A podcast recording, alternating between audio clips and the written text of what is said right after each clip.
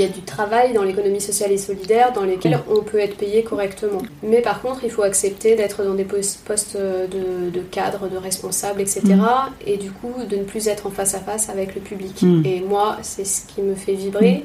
Euh, c'est pour ça que je me lève le matin et c'est pas pour faire des tableaux Excel. donc, euh, donc, là, et là par contre, le face à face avec le public est extrêmement peu valorisé.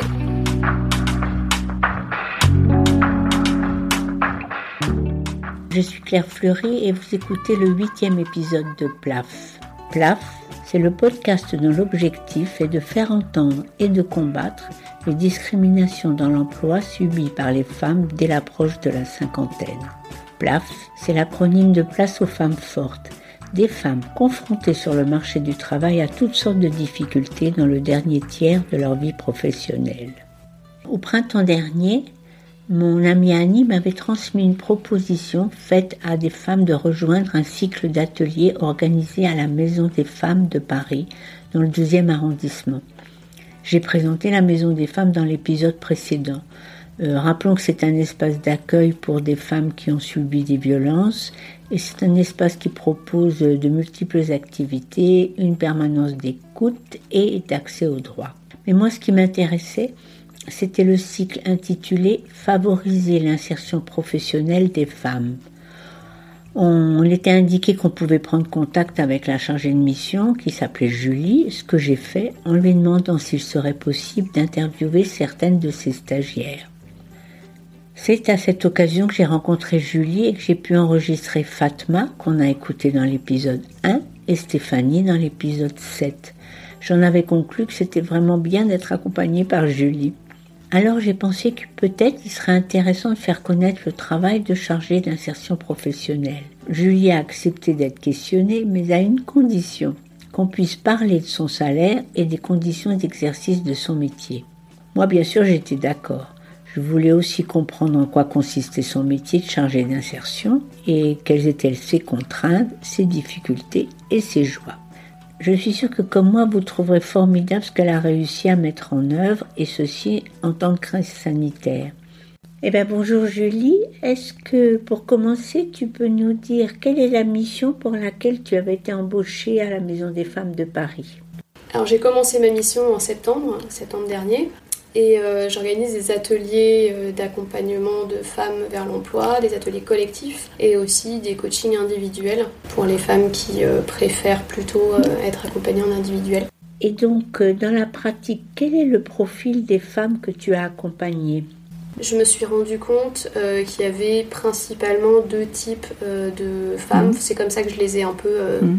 divisées, entre mmh. guillemets, avec des femmes qui étaient extrêmement pressées de trouver un travail euh, qui savaient en général à peu près vers quel métier elles voulaient se tourner, et mhm. d'autres femmes qui avaient besoin d'aide sur la définition d'un projet professionnel. Donc en fait, dans la première catégorie, qu'est-ce que tu fais pour elles? Alors il y a des choses que je fais euh, qui sont communes aux femmes euh, qui mhm. cherchent un travail et qui savent déjà, et mhm. des femmes qui sont plus indécises.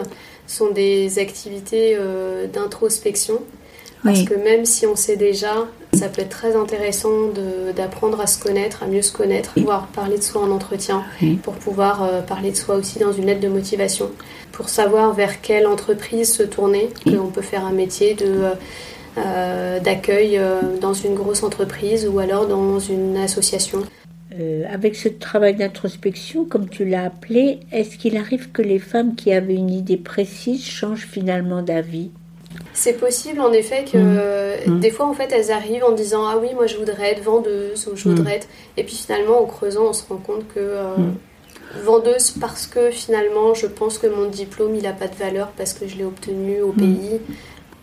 Euh, j'ai plus des personnes qui, euh, qui ont des, des, ambitions très très limitées, disant que euh, elles n'ont pas les capacités, pas les possibilités, etc., que c'est pas possible en France. Et vers quel, vers quel métier elles s'orientent le plus souvent? Euh, Il y a beaucoup, euh, beaucoup d'aide à domicile, la vente aussi. Voilà, c'est vente, aide à domicile, aide aux gardes d'enfants, personnes âgées et la petite enfance aussi. Donc la typologie des femmes qui viennent ici, ce sont souvent des femmes seules. Il y a beaucoup de femmes seules, euh, même des femmes qui, euh, qui sont éventuellement mariées dans leur pays avec des enfants, mais elles sont venues seules.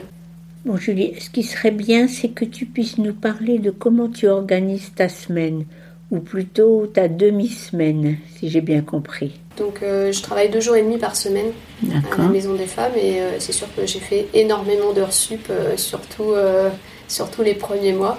Donc, dans ta répartition de tes deux jours et demi, comment est-ce que ça se passe? Alors sur les deux jours et demi, j'ai déjà euh, presque trois demi-journées qui sont occupées par les ateliers en collectif. Et après, il me reste euh, une heure et demie euh, le mercredi par exemple pour faire autre chose, deux, heures on va dire. Mhm. Et puis sinon deux demi-journées complètes pour faire soit de l'accompagnement individuel pour les femmes qui soit qui sont arrivées en cours de session et qu'on n'intègre pas donc euh, soit des femmes qui préfèrent plutôt l'individuel mm. ou pour lesquelles c'est plus adapté, mm.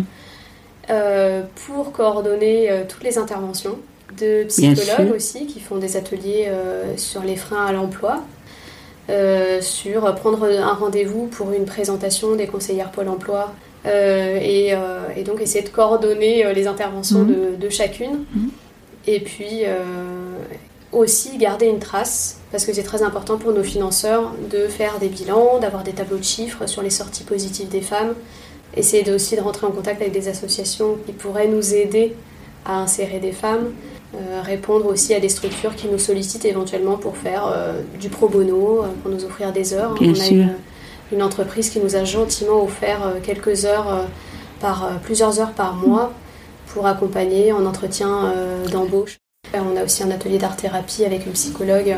Alors ça fait donc euh, une dizaine de mois que tu es ici, donc tu as animé trois sessions, alors si je comprends. Voilà, je suis sur la, en plein milieu de la troisième session. Troisième session, avec euh, les difficultés que tu as pu rencontrer avec le Covid, comment ça s'est passé? Donc ça a dû être plus compliqué. Oui, mhm. bah, j'ai vu la différence déjà entre la première et la deuxième session. La première session, j'avais pu euh, recruter dix femmes.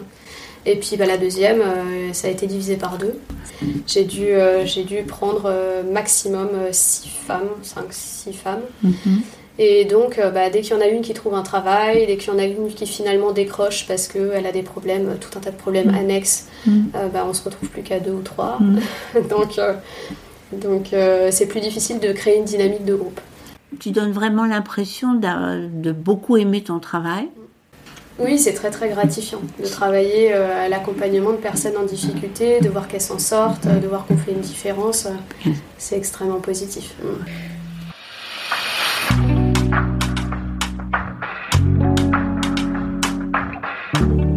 Julie, on vient d'entendre tout ce que tu as mis en place ici et combien ce travail te plaît. Et bien maintenant, c'est le moment de nous dire tout ce que tu as sur le cœur. J'allais rajouter ce petit bémol.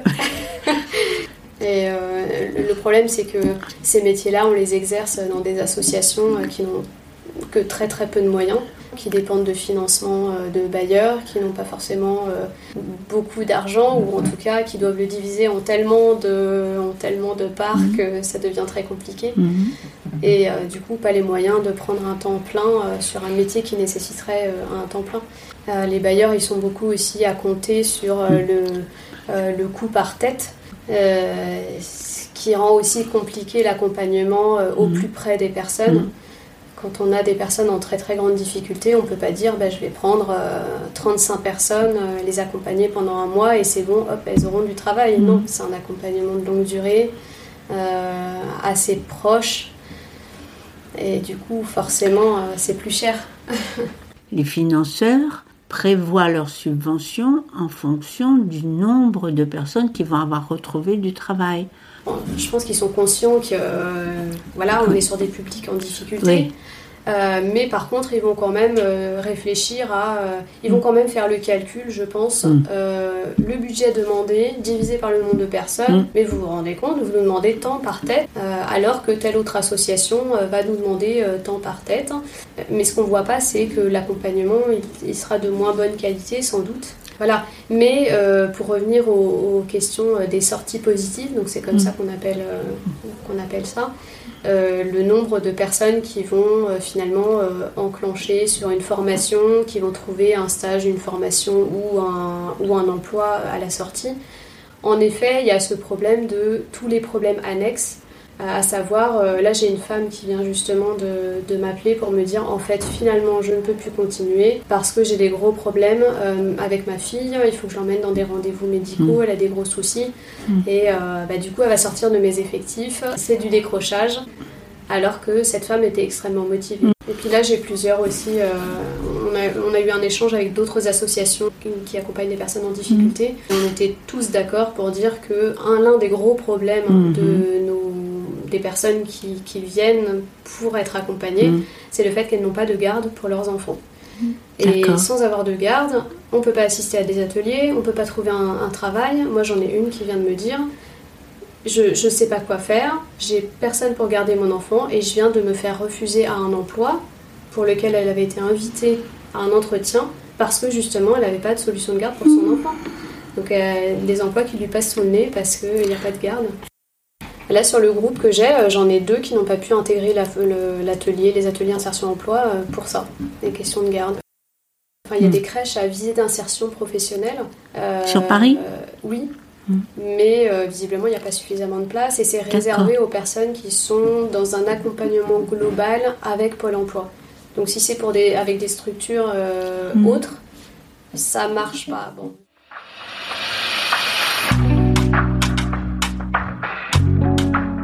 Donc, euh, on, a évoqué bah, tout ce que tu fais qui te plaît beaucoup. On a évoqué les difficultés que tu rencontres du fait que tu n'es pas assez payé. Est-ce que tu peux nous dire quand même combien tu es payé? C'est vrai qu'on n'en parle pas beaucoup. Et moi, je cherche toujours dans l'économie sociale et solidaire. Et je suis super frustrée de me dire euh, je veux être payée correctement. Parce que là, je commence à à en avoir marre en fait. Euh, et sur les fiches de poste, le salaire n'est jamais indiqué. Et ça, c'est extrêmement frustrant parce que finalement, on arrive en entretien, on passe de très bons entretiens, puis arrivé à la quatrième ou troisième ou quatrième entretien, on nous dit vous êtes payé tant. Et là, on se dit mais je ne vais pas pouvoir vivre, il va falloir que je retourne en coloc pour pouvoir euh, vivre à Paris. Bon, là, on arrête. C'est le moment où on risque de tomber de notre chaise, le moment où Julie va nous donner le montant de sa rémunération mensuelle. Et ça mérite bien d'être le chiffre plaf de l'épisode. Donc voilà, là je suis payée 950 euros brut mmh. pour 17h, 17h30, un mi-temps. Voilà, 17h30. Tu peux pas continuer à, envisager de poursuivre dans cette voie-là. Disons qu'il va falloir euh, que je revoie mes priorités. Oui. euh, J'essaye de, lutter contre cette croyance limitante euh, de travail dans l'ESS égale mauvais salaire. J'ai quand même l'impression que c'est une croyance limitante qui est assez réelle, malgré, malgré ce qu'on peut dire. Bah, disons qu'il y a des il y, a des, il y a du travail dans l'économie sociale et solidaire dans lesquels on peut être payé correctement. Mais par contre, il faut accepter d'être dans des postes de, de cadre, de responsable, etc. Mm. Et du coup, de ne plus être en face à face avec le public. Et moi, c'est ce qui me fait vibrer. Mm. Euh, c'est pour ça que je me lève le matin et mm. c'est pas pour faire des tableaux Excel. Donc, euh, donc là, euh, et là par contre, le face-à-face avec le public est extrêmement peu valorisé. Et là, il faut compter le SMIC. Euh, il y a certaines structures qui payent plus, euh, mais bon, voilà, il faut, faut, les trouver. ce qu'on montre du doigt, c'est que tout ce qui est relationnel est moins rémunéré que ce qui a à faire aux chiffres. Si tu gérais un budget, tu serais plus payé. Si tu cherchais des subventions, tu serais plus payé. Et en fait, ce qui fait l'essence de ton travail, euh, de, qui est l'accompagnement, et le fait que tu te sens utile, là n'est jamais payé. C'est ça que tu es en train de nous dire. Voilà, c'est en tout cas mon impression. Hmm. Comment tu vas faire alors? Alors il va falloir que je combine, euh, que je combine, euh, étant donné que j'ai des compétences à la fois en formation et en coaching. Hmm je vais essayer de combiner les deux, de trouver euh, des, de faire des formations dans des structures un peu plus rémunératrices pour me permettre de continuer à faire à la fois du coaching et enfin, de l'accompagnement dans des associations. Mm. Je vais voir. Il faut que je trouve le moyen. Je sais que je ne peux pas vivre en travaillant euh, dans un métier qui ne colle pas à mes valeurs et à mon envie d'être utile. J'ai vraiment, vraiment besoin d'être utile. Donc euh, voilà, il va falloir que je trouve une combinaison.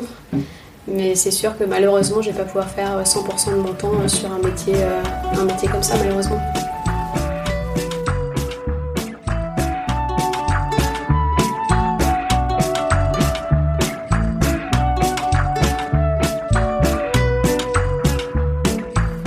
Depuis que nous avons enregistré cet épisode en juin dernier, Julie a quitté la Maison des Femmes.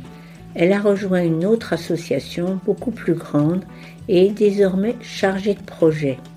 Elle m'écrit dans son dernier mail J'ai un salaire bien plus convenable qu'en tant que coach en insertion, mais je ne suis plus en contact avec les bénéficiaires, ce que je trouve dommage. Moi aussi, moi aussi, je trouve bien dommage que les qualités relationnelles de Julie ne soient plus employées.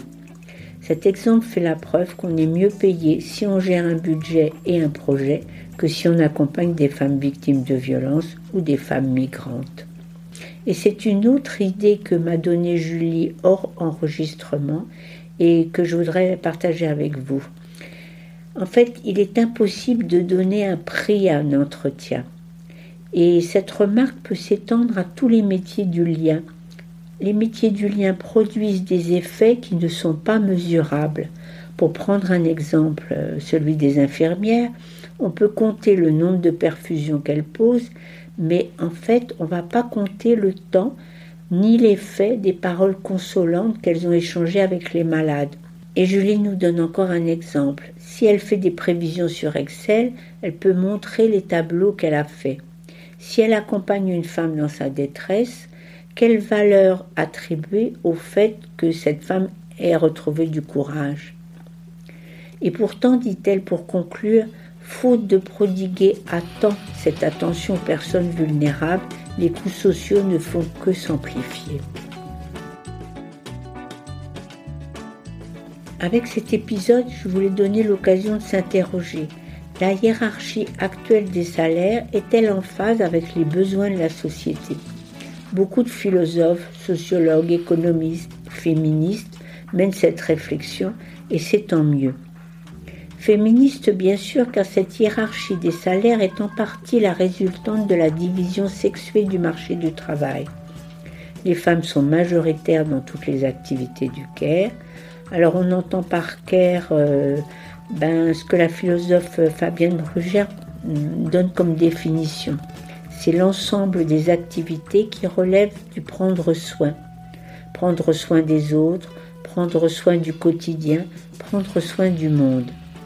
Une partie de ces tâches ont été et sont encore exécutées gratuitement au sein des familles et le plus souvent au nom de l'amour pour cette famille. De ce fait, les femmes se retrouvent souvent à travailler dans des métiers où les compétences requises sont dérivées des compétences requises au sein des foyers. Parmi elles, des femmes qui n'ont pas eu ce choix, mais beaucoup d'autres qui se sont orientées vers ces métiers à l'adolescence ou comme jeunes adultes. Donc dans le prochain épisode, nous interrogerons une sociologue, Marie Durubella, qui nous éclairera sur les mécanismes d'orientation des filles et des garçons au collège et au lycée. Voilà, nous voici à la fin de cet épisode. Comme je vous l'ai dit dans l'épisode 2, j'ai choisi le chiffre 8, facile à mémoriser grâce au 8 mars, jour de la Journée internationale des droits des femmes. Je publie donc 3 épisodes par mois, chaque 8, 18 et 28. Pour ne manquer aucun de ces rendez-vous, abonnez-vous sur votre plateforme d'écoute préférée vous pouvez aussi écouter et vous abonner sur le site plafpodcast.fr. Je vous donne donc rendez-vous le 28 novembre prochain pour écouter Marie Duribella et clôturer cette série. À très bientôt.